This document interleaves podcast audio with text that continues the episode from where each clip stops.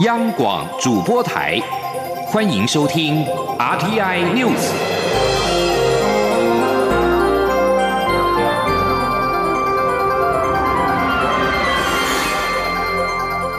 听众朋友您好，欢迎收听这节央广主播台提供给您的 RTI News，我是张顺祥。瑞典外交部日前向国会提出对中国相关议题工作报告。其中强调，根据欧盟二零一六年对中战略报告，与台湾关系应该持续发展。我外交部今天对此表示肯定。此外，对于美国民众在白宫网站发起“美国应该正式承认台湾已作为一独立国家六十余年”的请愿案，外交部则表示，这是美国民众的自发性活动。我国政府对此表示尊重，请听央广记者王兆坤的采访报道。瑞典外交部的对中议题工作报告是针对当前中国在全球及双边事务对瑞典所造成的影响所提出的完整评估与建议。报告指出，瑞典希望能在经贸、环境与公共卫生议题与中国合作，但也要求中国尊重法治、民主、人权、市场进入。以及以规范为基础的多边国际秩序。报告并表示，欧盟遵循一中政策，与台湾维持的关系则应持续发展。外交部发言人欧江安表示，近来我国与瑞典关系持续提升，双方实质合作领域不断扩充。例如，瑞典首度参与九月台美全球合作暨训练架构有关因应假讯息的国际工作方。彰显两国共享民主人权的普世价值。未来，我国将与瑞典持续提升各领域合作，共同维护民主体制。至于美国民众在白宫网站发起的请愿案，欧江安回应指出，外交部已注意到这项请愿提议，它是美国民众的自发性活动，我国政府对此表示尊重。外交部呢也会将密切的注意这个请愿案的后续的发展。未来呢，我们也会持续的透过台美现有的良好的合作基础跟相关的机制呢，我们会持续深化双方在各领域的友好伙伴关系。除美国民众外，日前也有德国民众发起德国与台湾建交的请愿案，我外交部当时也表示尊重，并欢迎任何有助增进台德关系的公开讨论。中央广播电台记者王兆坤台北采访报道。针对媒体报道，我政府将复设驻关岛办事处一事，外交部发言人欧江安今天回应表示，是否在关岛恢复设处，目前没有评估的结果，日后若有具体的决定，外交部将对外宣布。继续关注的是二零二零总统大选。国民党总统参选人韩国瑜日前公布两岸政策白皮书。韩国瑜国政顾问团的发言人黄曼新今天表示，两岸政策是国家生存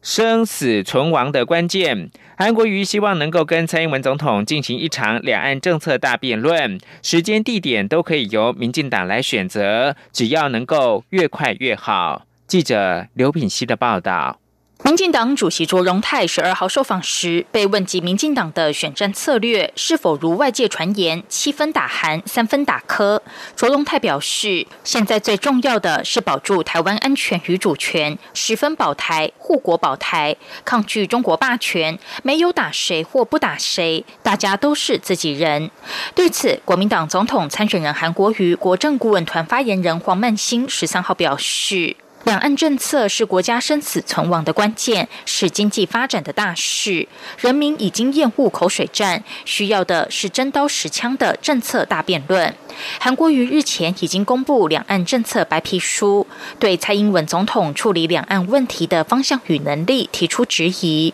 两岸关系不是只有对抗或是屈服两条路，韩国瑜坚持走对等尊严的中道路线，而且绝不说空话。国政顾问团也对中华民国的未来提出清楚可行的政策主张，既能维护两岸和平，为台湾争取更多的时间、空间与机会，更能为年轻人创造有希望的明天。黄曼新呼吁蔡总统与民进党不要再隔空喷口水。他表示，韩国瑜希望尽快与蔡总统就两岸政策进行辩论。他说：“两岸政策是国家生死存亡的关键，而且攸关经济发展。国民党总统参选人韩国瑜已经准备好要跟蔡总统进行一场两岸政策大辩论，时间、地点方面都可以由民进党来做选择。那我们希望是可以越快越好，因为人民没有时间再继续等下去。黄曼新表示，民进党主席卓荣泰说，现在最重要的是护国保台，没有在攻击谁，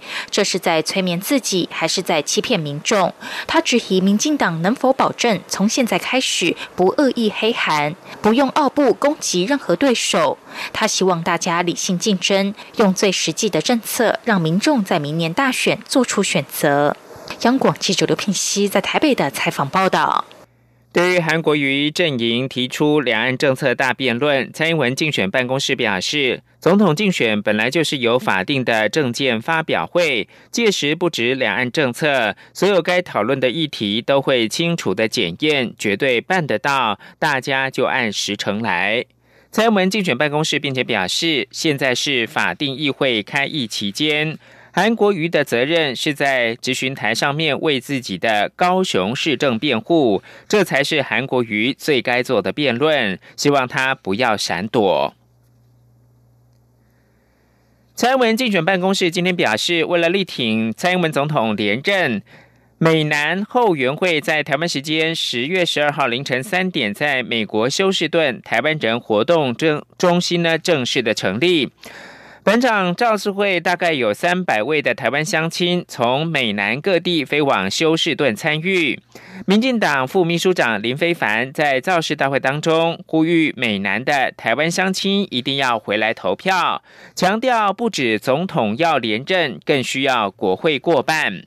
林非凡指出，民进党最新通过的决议文有几项重点：一是明确的拒绝一国两制。二是坚持转型，并且强化政府跟民间合作的模式，也必须完善的保护在转型政策当中的弱势者。同时，民进党要以台湾民主转型的经验，让台湾成为世界的台湾，太平洋的台湾。继续关注是台湾选手在国际的好表现。鞍马王子李志凯十二号在世界体操锦标赛鞍马决赛，难度分六点五零零分，执行分获得八点九三三分，以总分十五点四三三分摘下了银牌，也是首位连续两届在世锦赛夺牌的好手。去年栽童的李志凯，今年在世界体操锦标赛鞍马的决赛，以总分十五点四三三分摘下了银牌，是台湾首位连续两届在世锦赛夺牌的好手。而队友肖佑然是以十四点七三三分拿下了第七名。二零一六年里约奥运的金牌，也就是英国的名将惠特洛克鞍马决赛，标出了十五点五零零分，一举摘金。而爱尔兰选手麦克莱纳根则是以十五点四零零分镀铜。李志凯去年世锦赛鞍马项目拿下铜牌，十二号再次夺牌，为台湾史上首位连续两届在体操世锦赛夺牌的好手。健保署长李伯章本周拜会多个美国的卫生机构。李伯章十二号表示，美国国家卫生研究院对台湾健保云端资料库很感兴趣，双方正在洽谈合作，计划未来将大数据应用在医学的研究。李伯章七号率团抵达美国，展开为期六天的访问。此次行程主要是拜会美国疾病管制暨预防中心的华府办公室、美国国家卫生研究院 （NIH） 以及出席在乔治华盛顿大学举办的医学座谈会。受到多个侨团的邀请，李伯章十二号也前往华府的侨教中心，分享台湾的健保制度。李伯章八号拜会 NIH 旗下国家过敏和传染病研究院，双方谈论到未来一些合作方向，例如医疗大数据。他说，台湾的健保医疗云汇集过去二十多年来病人的医疗资讯，这些数据透过分析，能够为医疗研究带来不少的贡献。谈及在乔治华盛顿大学举办的座谈会，李伯章指出，座谈会主要是谈抗生素抗药性，这也是美国关切的新议题。他说，过去外界对抗生素抗药性只停留在人的身上，但现在牲畜、家禽被喂养不少的抗生素。假如动物体内细菌对抗生素产生了抗药性，这些细菌又遭民众吃下肚，在身体繁殖，就会衍生问题。接着关注的是台风哈吉贝的情况。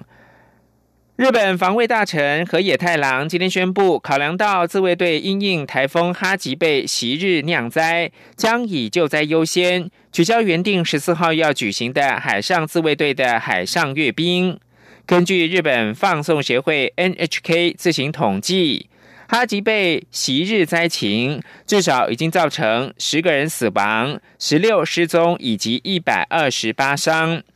包括了关东甲信以及东北地方。一共有十四条河川因为大雨泛滥。